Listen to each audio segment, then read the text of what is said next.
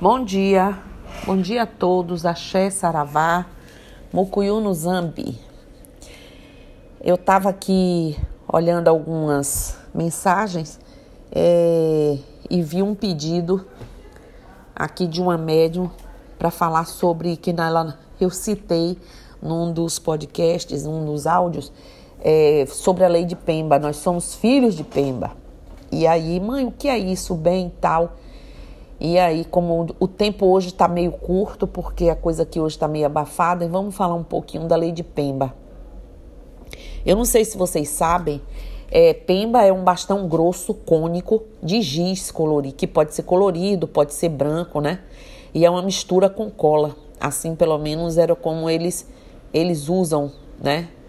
É, onde que risca os pontos com esses giz um conjunto de sinais na realidade que é o que forma a lei de Pemba. Né? Identificam cada entidade segundo aí um código de cores e simbologias e suas outras diversas funções.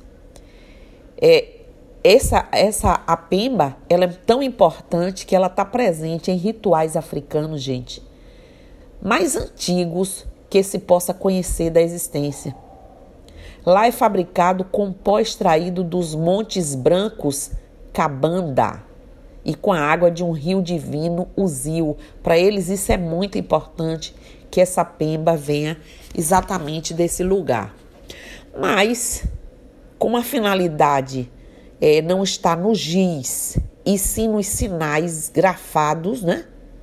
Que ele produz, após a consagração, o giz que adquirimos, a gente compra aqui no Brasil, serve perfeitamente é, com o fim que, que se destina, não é isso?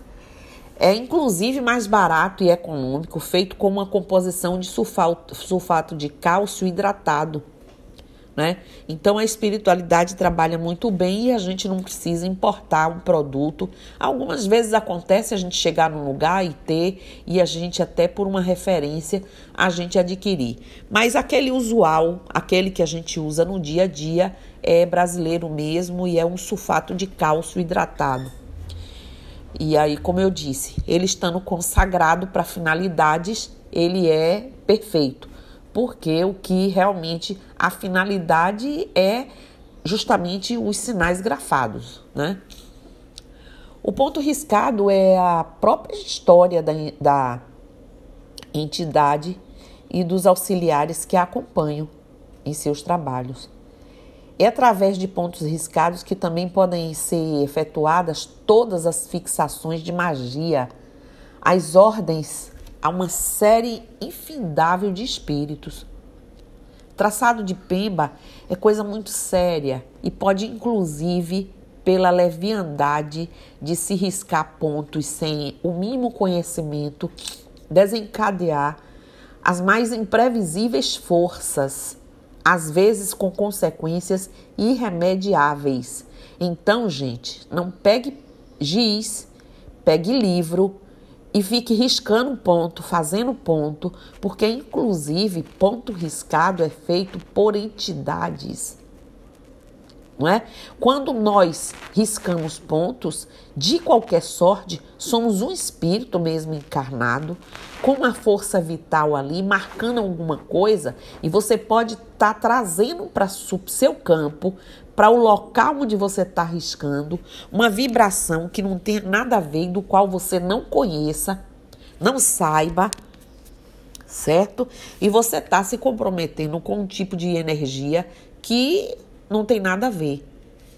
A questão dos pontos riscados é tão importante que todos temos na, na segundo é, um, os estudiosos de quiromancia, aqui é a leitura da mão, Todos nós temos na palma das mãos o cero de nossos orixás, o gravame, certo? Então, assim, é uma coisa muito séria, é, uma, é um estudo muito grande, é um conhecimento muito grande que se tem que ter. A pemba pode ser de uso individual ou coletiva.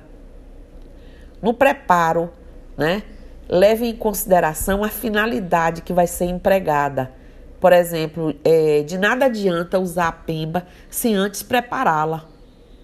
ela não vai passar de um giz qualquer se você, se a gente não der um preparo a ela. Comprou aquela caixinha com aquele bastãozinho, nada. Tem que ser preparado, tem que ser ativado magisticamente. É necessário uma consagração antes do uso em rituais, ou de umbanda, ou individual, ou no terreiro, para que possamos usufruir de toda a sua energia e valor ritualístico. Se ela está consagrada para uma pessoa, você não pode dar para outra.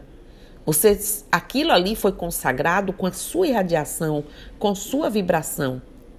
A que for consagrada para um coletivo, tipo o coletivo familiar, você quer uma pemba para você ter em casa para fazer um cruzamento na família. Depois de, por exemplo, um culto ao Lorum que todo mundo faz, não é, bandistas? Todo mundo não faz os cultos em casa? Pois bem, ou quando você sente que uma pessoa está mais vulnerável para ir para a escola, para a faculdade, para o trabalho, aquele dia não está muito legal da saúde, faz ali um cruzamento pedindo aos pretos velhos ou pedindo ao caboclo, ou como for, pela orientação da sacerdotisa. Tem uma pemba aqui, já está consagrada, como faço? Eu ensino. Entenderam, gente? Já prestaram atenção? Ela é empregada em todos os rituais, cerimônias, festas, reuniões ou solenidades de Umbanda.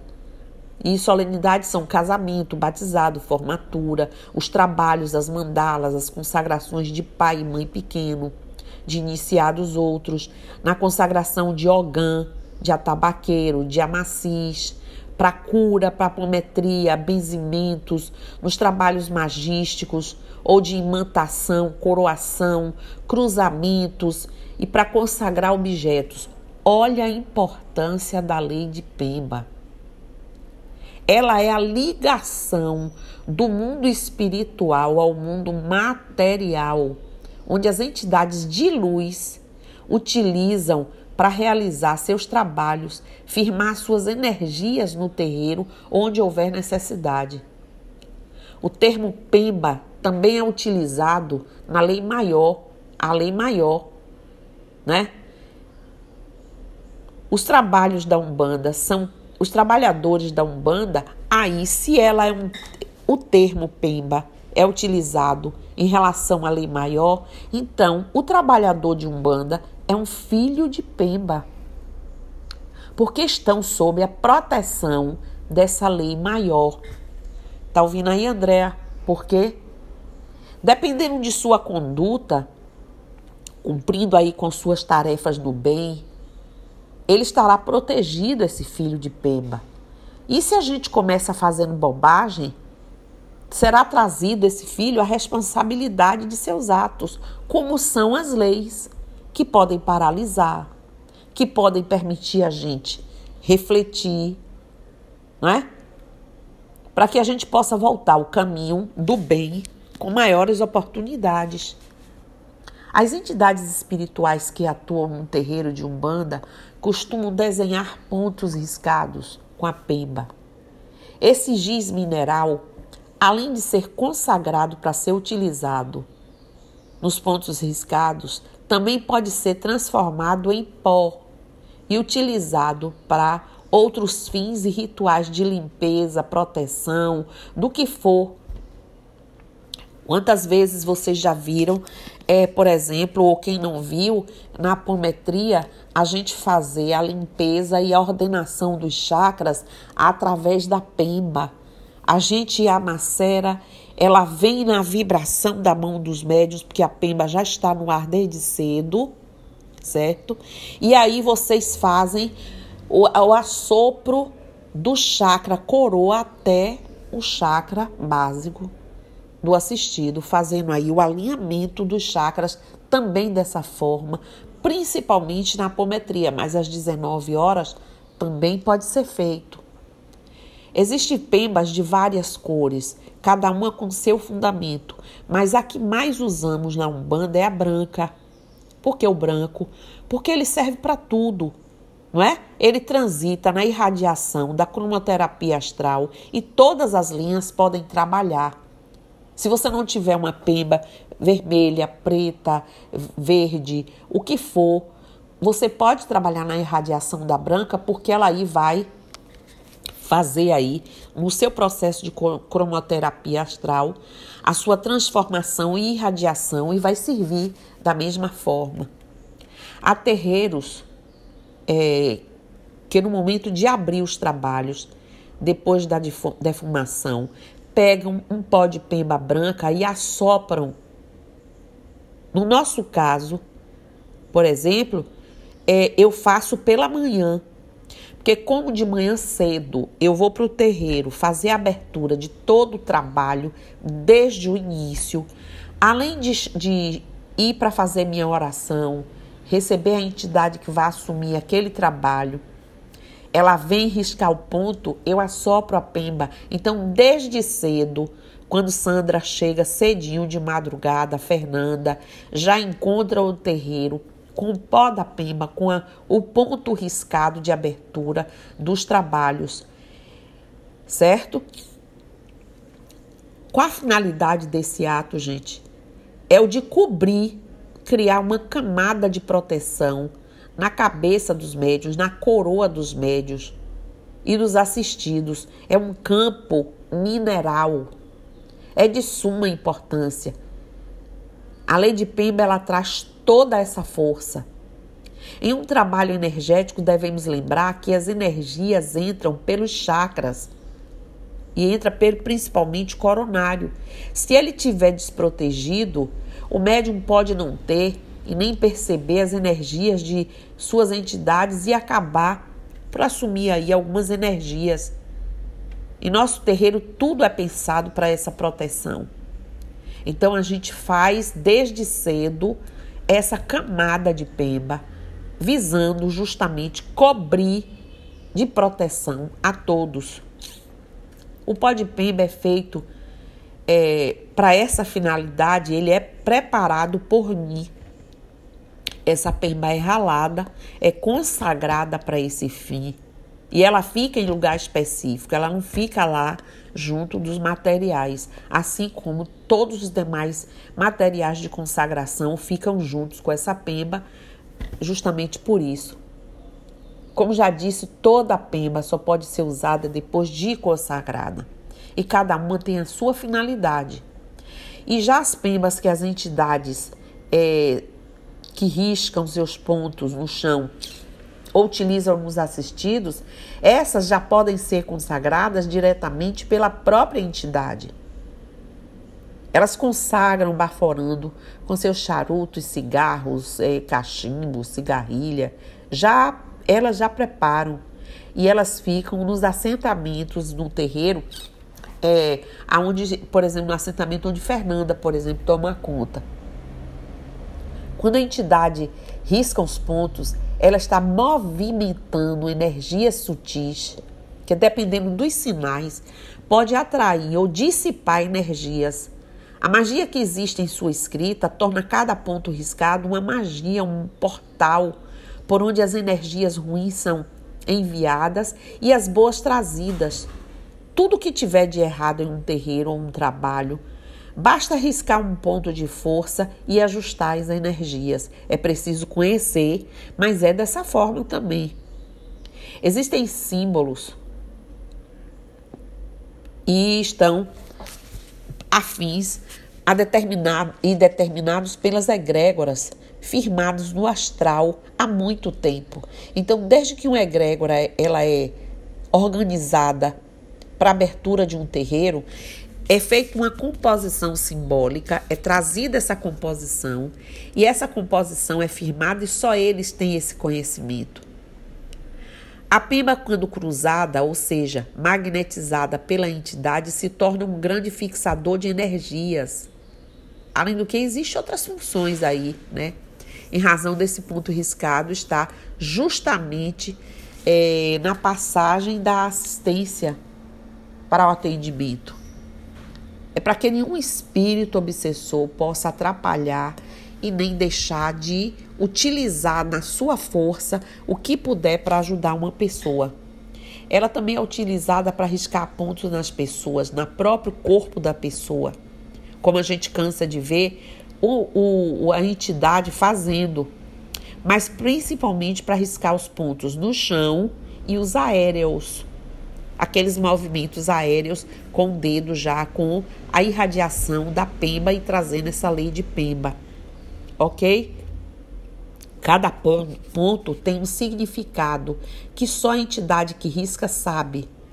O ponto, quando riscado, é, está criando aí um elo com o plano espiritual, que emana aí as energias, os fluidos, as vibrações diretamente no ponto. Na maioria dos casos, quando arriscado um ponto num trabalho, a entidade põe o assistido às vezes dentro do ponto. É quando a pessoa muitas vezes sente inclusive a força da vibração, não é? Sente mesmo. É possível também um médium é, vidente ver os pontos riscados brilharem e emanarem luz, luzes diversas, a cor da pimba varia de acordo com as regras de cada terreiro e de acordo com cada entidade. Nos casos de coroação, por exemplo, é a entidade é, que coroa um médium para que esse passe a receber integralmente em seus chakras suas irradiações e possa aí fazer seus aconselhamentos, eles iluminam o ponto e o sacerdote egrégora da casa vai fazer aí a confirmação. Então, gente, ponto riscado, a lei de Pemba e filho de Pemba somos nós por isso.